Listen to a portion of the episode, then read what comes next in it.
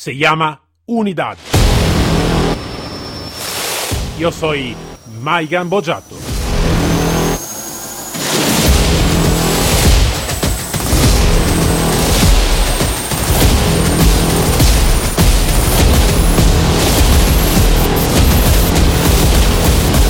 Unidad K9.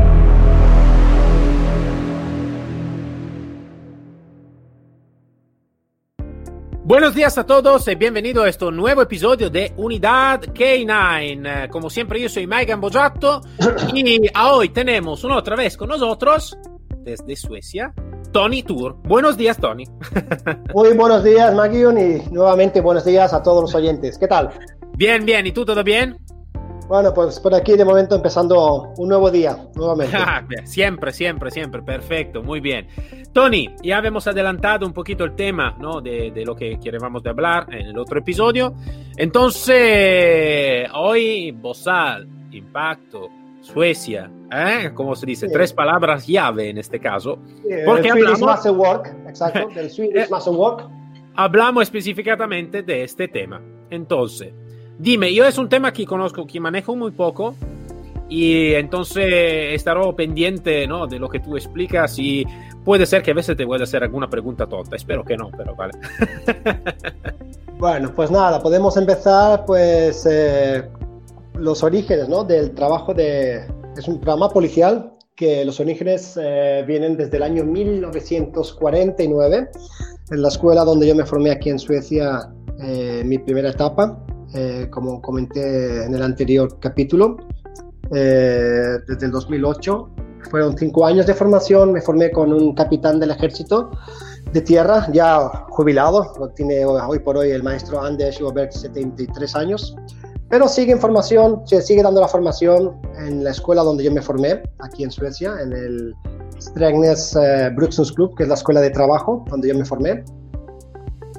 Y bueno, en principio fue un programa que se diseñó, de hecho el programa eh, no ha variado mucho desde entonces, eh, son muy, muy, muy conservadores, eh, puedo decir, o sea, el programa no ha variado mucho en los últimos 60, 50, 60 años, que decir que las bases siguen estando ahí y la, la, formación tradicional sigue estando ahí, junto con la formación moderna de hoy en día. el programa nació a raíz de que querían saber si un perro de patrulla, porque es un programa diseñado para perros de patrulla y respetando las tres reglas, que es disuadir, eh, disuadir, eh, perdón, disuasión, eh, intervención y luego ya lo que es la parte final, la finalización del ejercicio.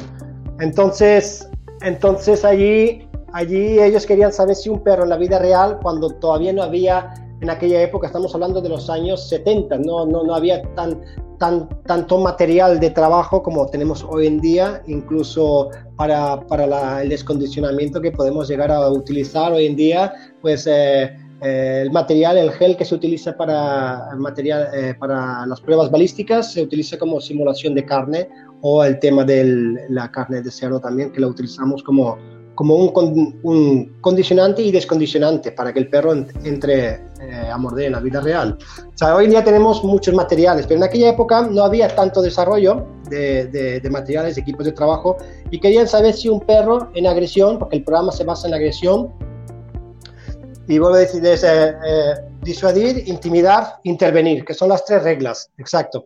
Entonces querían ver si el perro, si el perro funcionaba en la vida real y a raíz de allí eh, crearon en aquella época pues lo que era el primer bozal de impacto. Eh, era programa única exclusivamente para la policía. Hoy en día, al igual que en el programa holandés, está el campeonato nacional policial y el campeonato nacional civil, pero aquí en Suecia ah, Tenemos el campeonato nacional policial y luego tenemos el campeonato nacional para civiles, donde también entra el trabajo de bozal y los trabajos, eh, los momentos de mordida y los momentos de impacto con el bozal. Ah, vale, vale. Eh, exacto. Es un bozal específico, no es un bozal cualquiera. También te puedo decir que, que el, programa, el programa es el único sistema en el mundo donde el perro aprende una técnica de golpeo una vez que el perro interviene, el perro impacta, ya sea en la espalda, sea en el pecho, sea en los laterales, pero sobre todo en, las, en los momentos donde el figurante huye, sale corriendo, al perro se le enseña a golpear y una vez que golpea, la mayoría de las veces en la situación real el, el, hombre de ataque eh, cae abatido, o sea, cae, se, cae al suelo, o sea, el perro lo, de, lo derriba. Eh, una vez allí el perro aprende a hacer una vigilancia y volvemos a lo de siempre, no solamente es el perro el que interviene, el perro interviene en, en los primeros 5 segundos después del impacto. Pero quiere decir que a los 5 segundos más tarde, máximo, ya está el grupo de apoyo táctico, empezando por su guía y luego el resto del grupo de apoyo para llegar a la inmovilización. un trabajo de equipo, claro.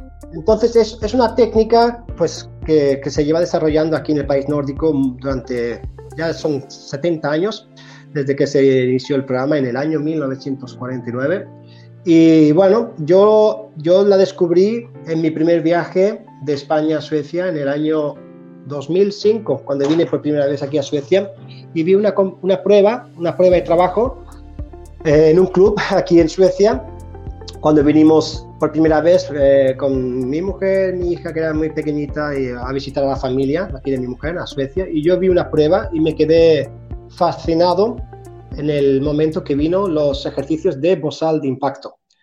Los trabajos de mordida no, no, me, no me llamaron mucho, que eh, llevaba ya 20 años haciendo trabajos de mordida en España y en Francia, pero sí me llamó la atención y se me encendió la bombilla, por, por decirlo de alguna manera, y dije, bueno, este programa funcionaría perfectamente con la ley que tenemos en España en aquel entonces, funcionaría perfectamente para introducirlo dentro de lo que es tema de seguridad privada y que estuviera reconocido a través del Ministerio del Interior. De hecho, está reconocido a través del Ministerio del Interior por seguridad privada, el sistema de bozal de impacto sueco, para la formación de guías caninos dentro del temario de los ocho temas donde se forman los guías caninos en España eh, en temas de seguridad privada y está reconocido a través del Ministerio del Interior como programa de formación, como uno de los ocho temas que, que, tiene el manual de formación para guía canino en España y está reconocido a través del Ministerio del Interior por seguridad privada en España, en este caso en Madrid, donde, se, donde lo reconocimos.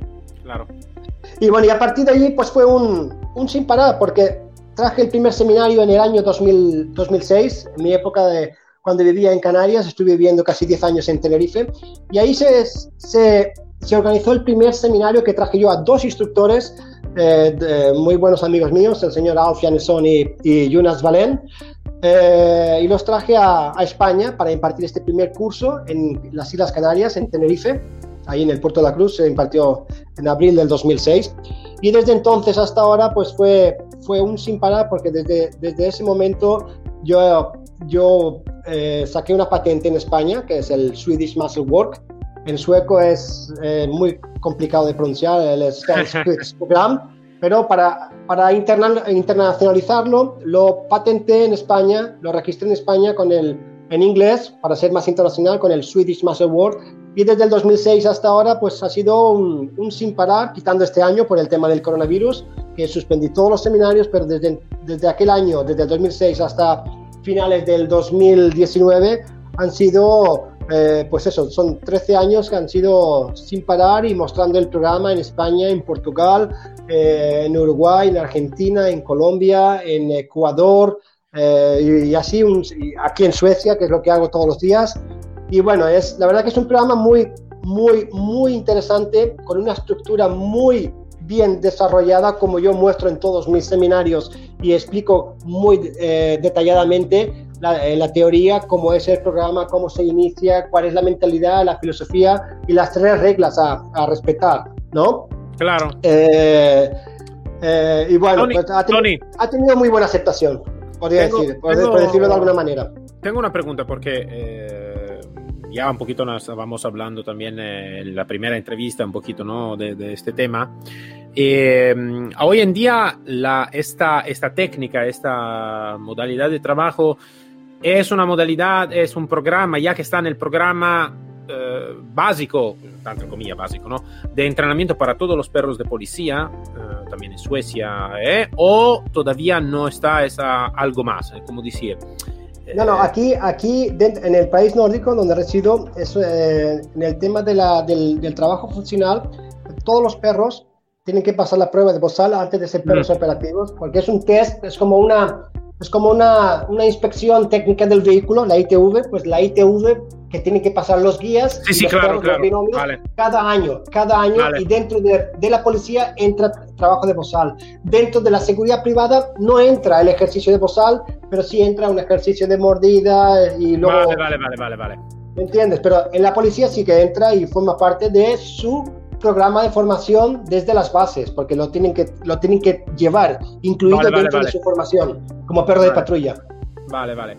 Entonces, para ti, la, la te, te, explico porque realmente a nivel operativo yo siempre he trabajado, yo quité de, traba, de, de, mi trabajo de policía operativo del 2008, ¿vale? Entonces, en esta época no estaba en Italia, te hablo de ejemplo. Esto del bozal de impacto, sí, algo se escuchaba, pero realmente no, no, nunca he tenido la oportunidad de ir en intervención con perros que estaban entrenados por esta, con, esta, con esta especialidad. Eh, entonces, la, la, la, ventaja que tiene, a diferencia del, del, del, de la mordida a nivel operativa, ¿cuál puede ser? Entonces, si tú me dices, vale, este es, eh, es bueno porque boom, boom, boom, boom, ¿no? Entonces, yo lo imagino, pero quiero de saber más sobre, claro, la tu opinión profesional, que tú lo haces desde tiempo, ¿no? Piensa, piensa que un perro, un perro que lleva el programa de bozal al máximo nivel es un perro que sin bozal te va a hacer mucho daño, porque vuelvo a repetir, es un programa basado en la agresión natural del perro controlada. Sí. Vale. Sin ese bozal, sin ese bozal, el perro te ve a ti con ropa de paisano o te pones con un bañador en la playa y el perro te va a meter el bozalazo igualmente porque no, no va condicionado a los materiales de trabajo, va a la persona. Vale, vale, vale, vale, vale.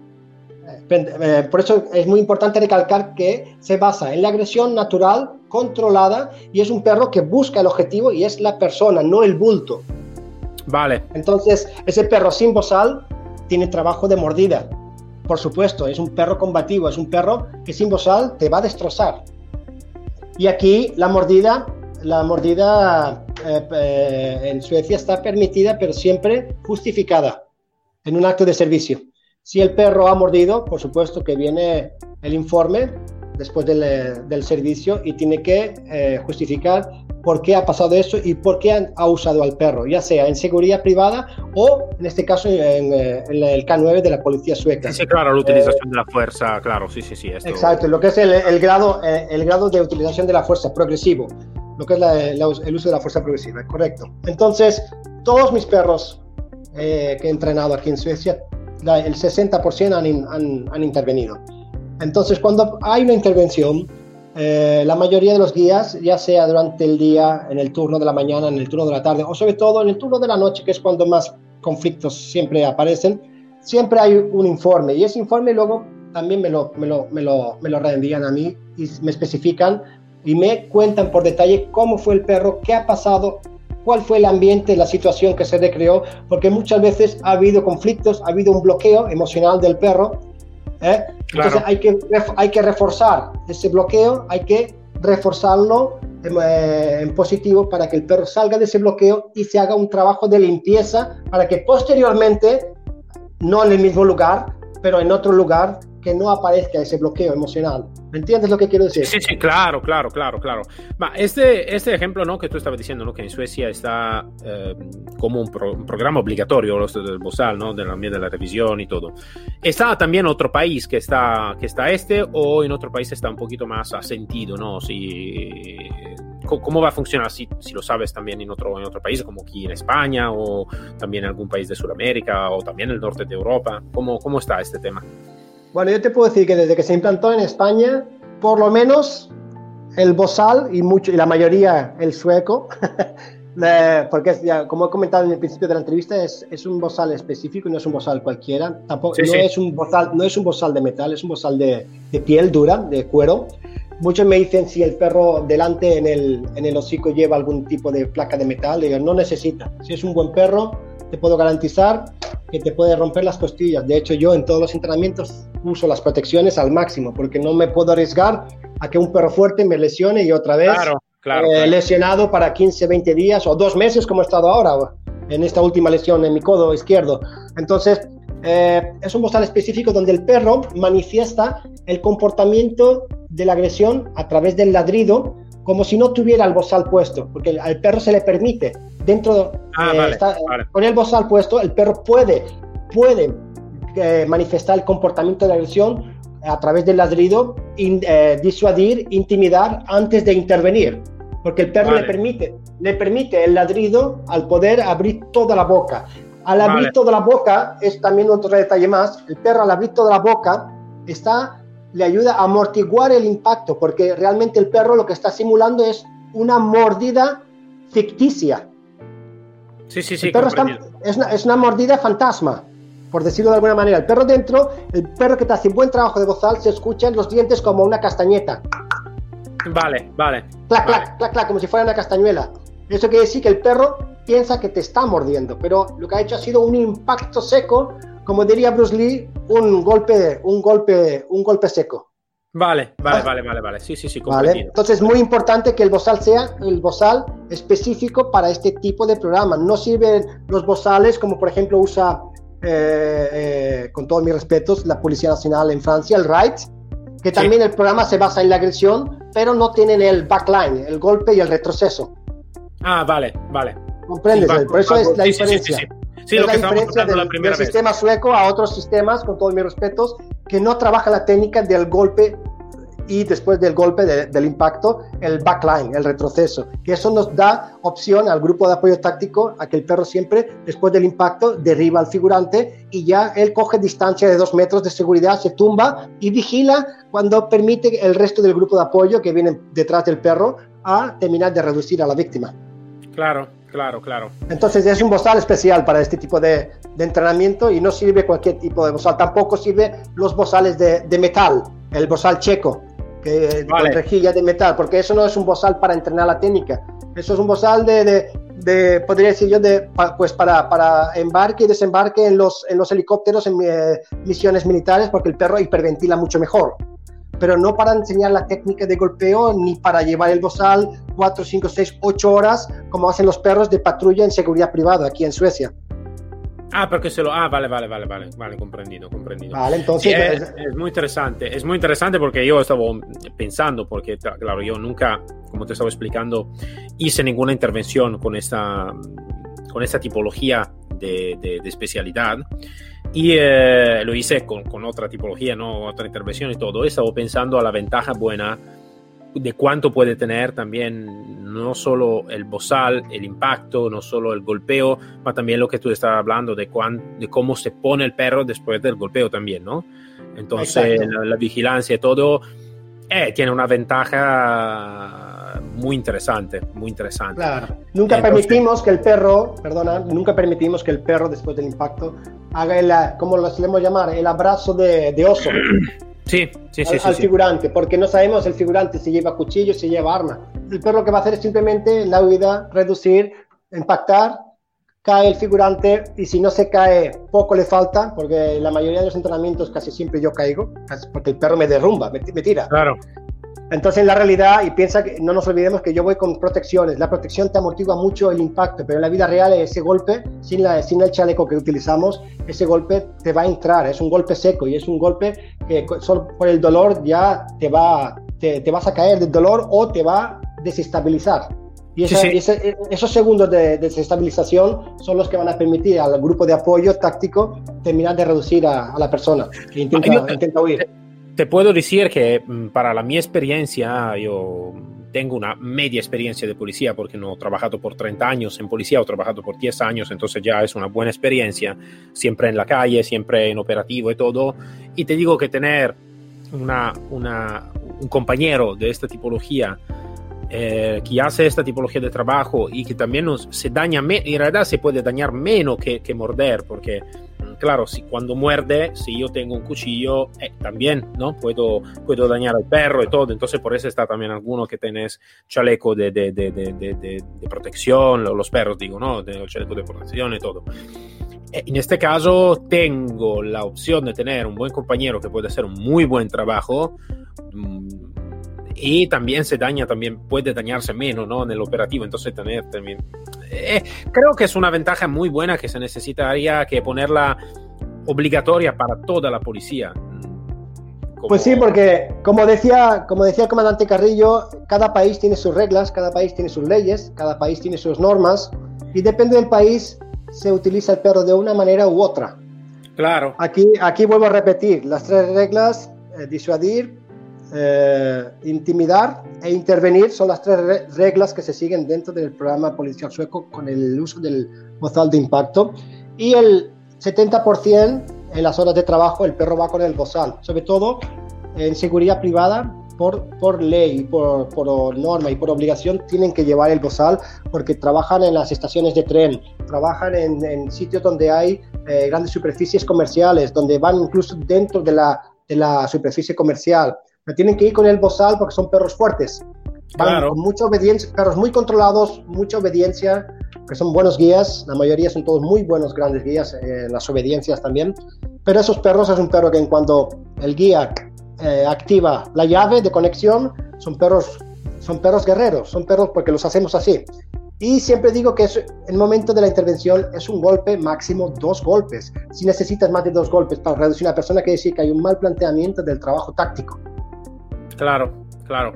Es- Porque el perro te va a ayudar, pero no te va a terminar de solucionar sí, el sí, no, problema. no, no te soluciona el problema, claro. Te, va a dar, te va a dar tiempo a ti y al grupo de apoyo, a tus Claro, compañeros, para claro. terminar el trabajo, pero no para finalizarlo todo con el Claro. perro. Claro, eso se queda claro. Claro. Es una, es, una, es una herramienta de distracción y una eh, herramienta táctica el perro, pero no para hacer el trabajo Sí, de no, principio a final. No, no, no es la, solo, la solución, claro, eso es. Claro, eh, exacto. eh, claro. Bueno, Tony, ha sido muy interesante también, también para mí de, de- de aprender más sobre este tema. Yo aprendo siempre un poquito más, ¿no? Sobre un tema que realmente yo no desconozco totalmente, pero no, no, es, no es algo que he practicado y todo. Entonces sí que es muy, muy interesante y veo muy claro la ventaja también de la aplicación de todo eso. Entonces, se está acabando también el segundo episodio con la tu presencia. Eh, entonces, muchas gracias, Tony, por, eh, por estar una otra vez con nosotros, compartir eh, tu grande conocimiento. Entonces, seguro que hablamos en el próximo episodio, ¿no?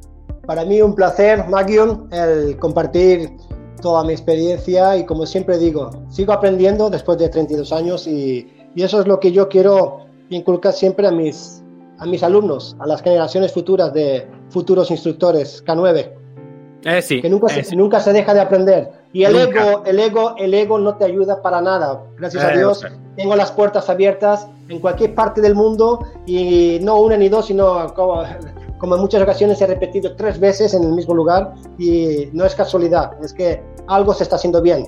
Sí, sí. Quiere decir que el, claro, trabajo, el trabajo es serio y la formación es seria.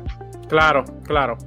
Bueno, Entonces, Tony, muchísimas gracias, muchísimas gracias de nuevo y, y saludos a todos los oyentes de mi parte y espero que, que bueno, que les ayude un poquito más a abrir la mentalidad, ¿no? Que no, sé, que no, que no se cierren, que se abran, que sean a- personas eh, pues, abiertas al mundo, que eso les vaya a dar mucho, mucho, mucho camino en la vida.